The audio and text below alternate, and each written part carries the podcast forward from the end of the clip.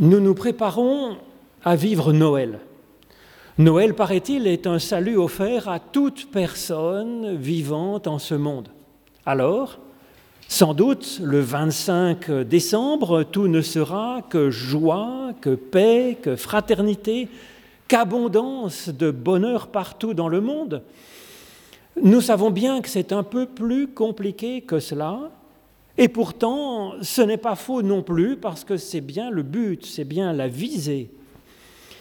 C'est pourquoi, face à cette difficulté, cet écart, je vous propose de lire une page du livre de Josué, car il me semble que cela dépeint bien cette question, cette difficulté.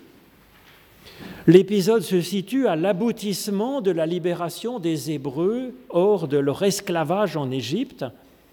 Cette libération se réalise comme un cheminement à travers mers et déserts, et finalement, les Hébreux arrivent comme après une gestation, comme après un accouchement, à naître à une vie nouvelle dans la terre que Dieu leur a promise.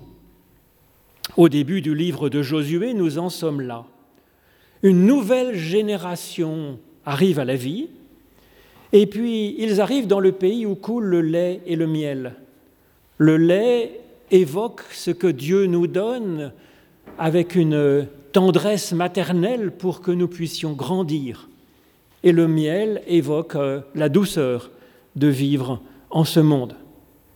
Et donc cette belle vie que Dieu veut pour chaque personne, pour chaque peuple, c'est cela. Alors comment se fait-il alors que nous ne puissions pas vivre, que les Hébreux ne vivent pas en terre promise avec cette facilité promise Ils arrivent en terre promise et ils butent tout de suite contre une citadelle imprenable, Jéricho. Comment est-ce qu'ils vont poursuivre leur cheminement? Est-ce que Dieu va les aider? Et puis qu'est-ce que ça nous dit de l'Évangile pour nous aujourd'hui à la porte de Noël? Voilà ce que je vous propose de regarder. Donc je vous lis au chapitre 6 le livre de Josué. Jéricho était complètement fermé et enfermé à cause des Israélites qui arrivaient. Personne ne sortait et personne n'entrait.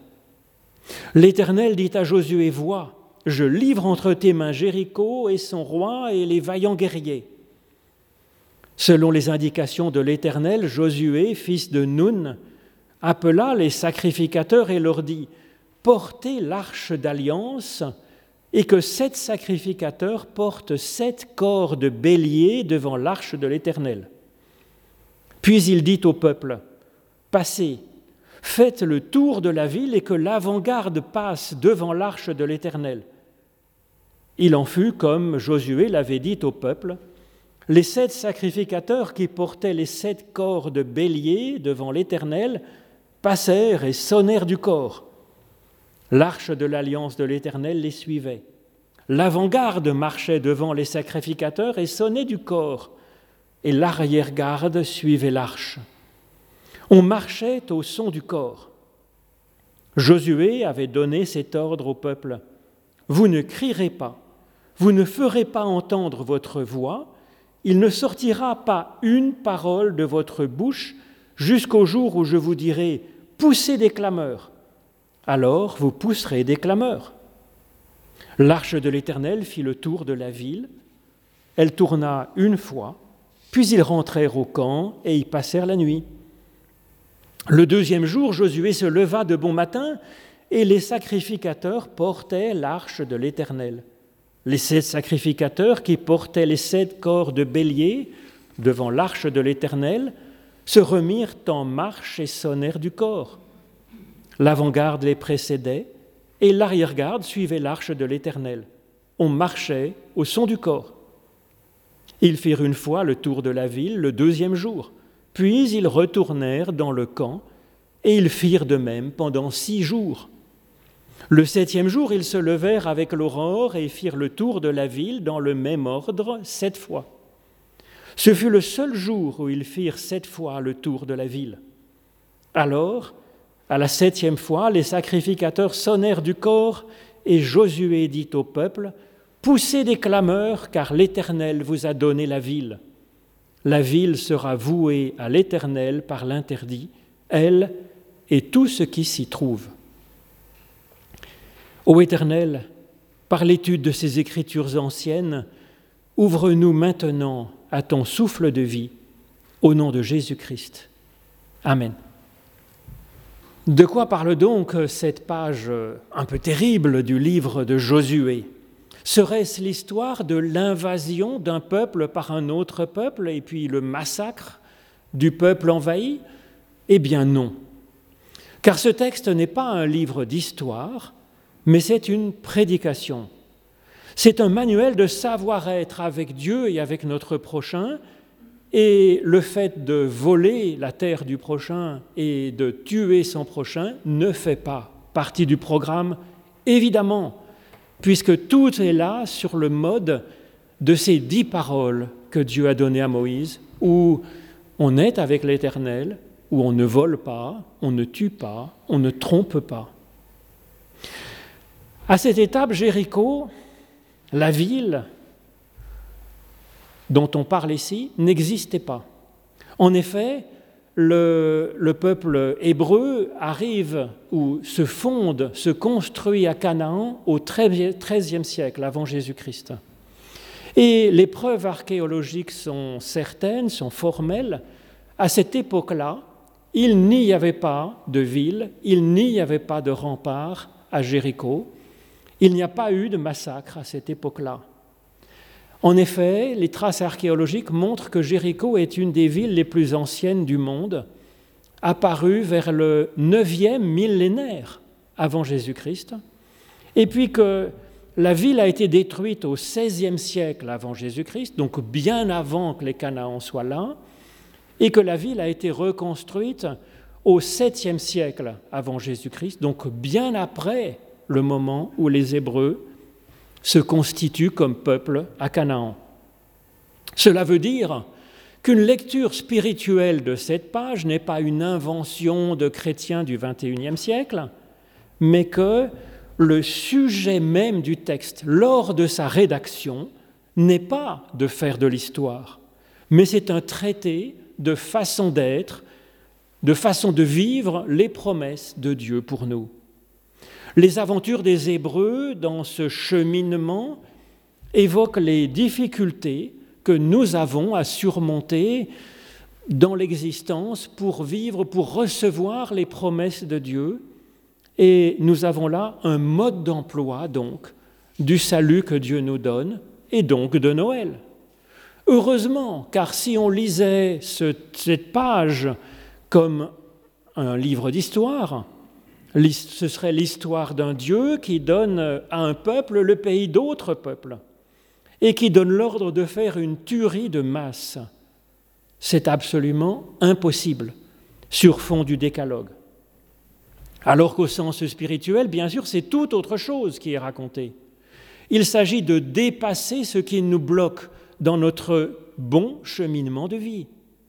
Ce qui est massacré ce n'est pas notre prochain, ce sont nos entraves, nos faiblesses, nos dépressions, notre asthénie, tout ce qui nous empêche d'avancer pour vivre le bonheur et la vie bonne que Dieu nous promet. Et donc il est excellent que ce texte parle ainsi sous forme d'un récit et non sous forme d'un enseignement philosophique comme le faisait à l'époque, à la même époque, les philosophes grecs. Parce qu'un récit, ça nous laisse nous inspirer, ça nous parle de la vie, d'une vie que nous avons à vivre. Et puis il est excellent que ça soit présenté avec euh, un miracle au milieu. Parce que ça nous dit que notre propre force et notre propre sagesse, qui sont là convoquées, bien sûr, pour que nous puissions les, les relever, eh bien que nos forces et nos sagesses ne suffisaient pas à emporter le morceau qu'il fallait l'aide de Dieu, l'aide surnaturelle, et donc que ce n'est pas notre faute si nous avons du mal à avancer. C'est comme une poignée de bédouins du désert qui arrivent devant une citadelle imprenable avec euh, une armée de vaillants guerriers à l'intérieur. C'est impossible. Jéricho une ville fermée et enfermée, nous dit le texte, fermée sur sa propre fermeture, comme une situation de vie inextricable en se disant ⁇ Je n'ai plus aucun espoir, plus aucune chance ⁇ Ce que dit ce récit de Josué, l'apôtre Paul le dit par exemple dans la lettre aux Romains avec cette façon peut-être plus de l'enseignement. Il nous dit ⁇ Je ne fais pas le bien que je veux, mais je fais le mal que je ne veux pas. Car je prends plaisir à la visée de Dieu selon l'homme intérieur, mais je vois dans mes membres une autre loi qui lutte contre la loi de ma conscience et qui me rend captif de la loi du péché qui est dans mes membres. Misérable que je suis, qui me délivrera de ce corps de mort, grâce soit rendue à Dieu par Jésus-Christ, notre Seigneur. Eh bien donc ce que dit l'apôtre Paul, c'est ce que dit Josué. Il y a un combat à mener. Mais ce combat ne nous apprend pas à éliminer notre prochain, il nous apprend à éliminer ce qui nous bloque en nous-mêmes, dans un cheminement qu'est la promesse de Dieu. Et effectivement, nous pouvons être sans pitié contre ce qui nous bloque, comme nous serions sans pitié, comme un chirurgien serait sans pitié pour une tueur maligne qui nous grignote. Donc Josué est arrivé sur la terre de la promesse, c'est déjà un miracle en fait. Pour nous, ce miracle de Josué qui met le pied sur la terre de la promesse avec les Hébreux, c'est le fait d'être vivant dans ce monde et d'avoir une belle personnalité et d'être animé d'un souffle. Il y a là déjà un miracle incroyable. Reste à vivre au jour le jour, en avançant d'une façon ou d'une autre. Et c'est un sacré défi, c'est vrai. Nous avons tous nos Jéricho. Et nous avons là donc un manuel, une proposition d'exercice spirituel qui nous permet bah, de l'emporter sur notre Jéricho du moment. La première étape, c'est de nous rendre compte que nous avons déjà un début de foi. En effet, à la fin du chapitre précédent, je ne vous l'ai pas lu pour avoir une lecture trop longue, mais vous pourrez le lire à la maison, Josué est face à Jéricho et il se rend compte qu'il est accompagné par, euh, par Dieu ou par un messager de Dieu ou par sa parole de Dieu ou par la puissance de Dieu. Ou peut-être est-ce un homme, peut-être est-ce lui-même qui est inspiré par Dieu. En tout cas, c'est un début de foi, un début de prière, un début d'inspiration. Et de cela, je pense que toute personne est capable, puisque par constitution même, l'être humain est un animal spirituel, doué du souffle de Dieu. Alors ce Dieu dont nous parlons ici, il n'a rien d'un Dieu tout-puissant. Sinon, il aurait fait comme Zeus d'un éclair de foudre, il aurait éliminé Jéricho qui, gêne l'avancée de son peuple chéri. Au contraire, la façon dont Dieu va les faire avancer, c'est en, en inspirant aux Hébreux une méditation patiente qui leur donnera ensuite de franchir l'obstacle. Et donc la première chose est de se laisser inspirer par un courage, par une confiance que nous pouvons y aller. L'Éternel dit à Josué, Vois, je livre entre tes mains Jéricho et son roi et ses vaillants guerriers. C'est déjà accompli et c'est pourtant encore à faire. C'est impossible et pourtant c'est déjà en vue. Le premier point donc est le courage, une vision de la promesse. Et c'est bien cela que nous essayons de ruminer, si vous voulez, à Noël. Ensuite, la deuxième étape dans ce manuel, c'est de faire le tour du problème, le tour de ce qui nous bloque, de le faire d'une belle façon, de le faire en silence pendant sept jours. Sept jours. Ce chiffre que nous voyons à plusieurs reprises dans ce texte nous montre bien ce qui est en question. Ce n'est pas une destruction dont il est question, mais c'est une création, car le 7 évoque la création par Dieu de ce monde, comme dans le début de la Genèse, partant du chaos, commençant par une mise en lumière, et puis progressivement, étape par étape, une mise en ordre de ce chaos pour donner de la vie jusqu'à arriver à la vie humaine, la vie de l'humain qui s'articule avec Dieu dans une belle alliance. Donc chaque pas de notre cheminement, chaque palier que nous franchissons, chaque résilience que nous arrivons à vivre, c'est le fruit donc d'un acte de création semblable à celui de la Genèse.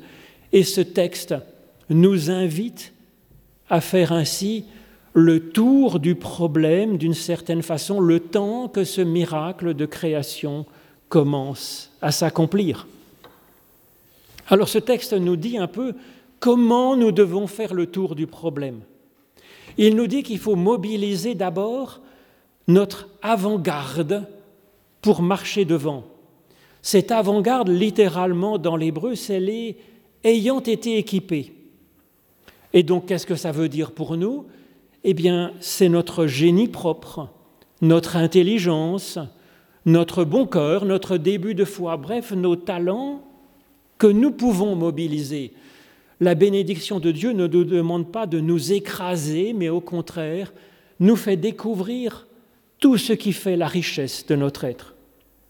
Marchent ensuite, après cette avant-garde, sept prêtres soufflant dans sept trompes de bélier et portant l'arche d'alliance. Encore ce sept qui vient et qui revient.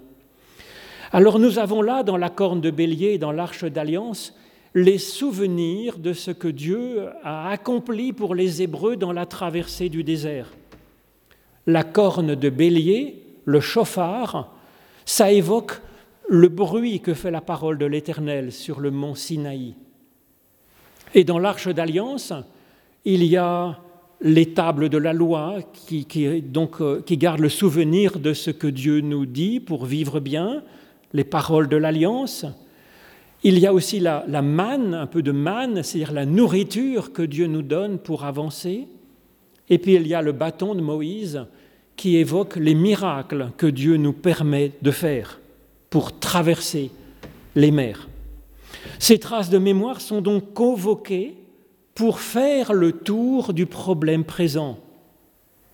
Dieu, bien sûr, n'a pas besoin d'une liturgie pour être présent, puisqu'il était déjà présent au début de l'histoire, avant que les Hébreux fassent cette drôle de procession. Cette liturgie, c'est plutôt un entraînement des participants, une ouverture au souffle de création de Dieu. Et je pense que c'est le rôle du culte que nous vivons actuellement. C'est le rôle aussi du culte essentiel que nous pouvons faire dans notre journée en pensant un peu à Dieu. Marche enfin dans ce cortège un troisième groupe formé par le peuple qui est appelé là en hébreu le rassemblant. Alors ça peut évoquer le fait eh bien, de se rassembler, de chercher quelques-uns pour faire corps face à l'adversité, ça peut évoquer aussi cet effort de nous rassembler nous-mêmes dans les différentes facettes de notre être pour aller marcher et faire le tour du problème accompagné par cette mémoire de ce que Dieu a fait pour nous. C'est trop ainsi formé à la charge de faire le tour de la citadelle imprenable en silence, dans la maturation, dans la méditation, dans la concentration sur la démarche elle-même. Faire le tour un premier jour, le deuxième jour, et ainsi jour après jour, pendant six jours, jusqu'au septième jour, toujours en silence, faisant simplement le tour du problème, puis retournant à leurs affaires et aussi pour se reposer dans leur camp, patiemment patiemment alors que rien ne semble avancer, qu'on semble tourner en rond, mais la construction est intérieure, elle est invisible aux yeux. On a tendance, je pense, à parler trop vite dans la prière, et cela gêne la maturation, ça gêne le travail intérieur de création que Dieu est en train d'accomplir en nous. Le temps de notre parole vient ensuite, vient seulement à la fin, le septième jour, après avoir fait le septième jour sept fois le tour de la ville en silence. C'est alors que vient le temps de nous exprimer, une puissante clameur où chacun donne de sa propre voix librement, selon ce qu'il a sur le cœur, après tous ces tours du problème vécu dans la méditation, dans la contemplation, dans la louange silencieuse. Et puis la muraille s'écroule et permet à chacun alors de monter devant lui-même, donc librement, selon ce qui lui correspond à lui, nous dit le texte. Et nos propres forces alors suffisent à éradiquer ce qui nous bloquait. Et les Hébreux peuvent alors progresser d'une étape, d'une ville, d'un sommet à un nouveau sommet. Et donc nous avons là une méthode toute simple qui nous est proposée. Tourner ainsi pendant sept jours avec sept tours le septième jour, avec les sept trompettes bien sûr. Comme chaque fois que dans la Bible nous avons un chiffre remarquable, l'indication du sept ne signifie pas ici une quantité, mais une qualité de ce temps que nous avons à vivre ainsi dans la méditation pour l'emporter sur notre problème.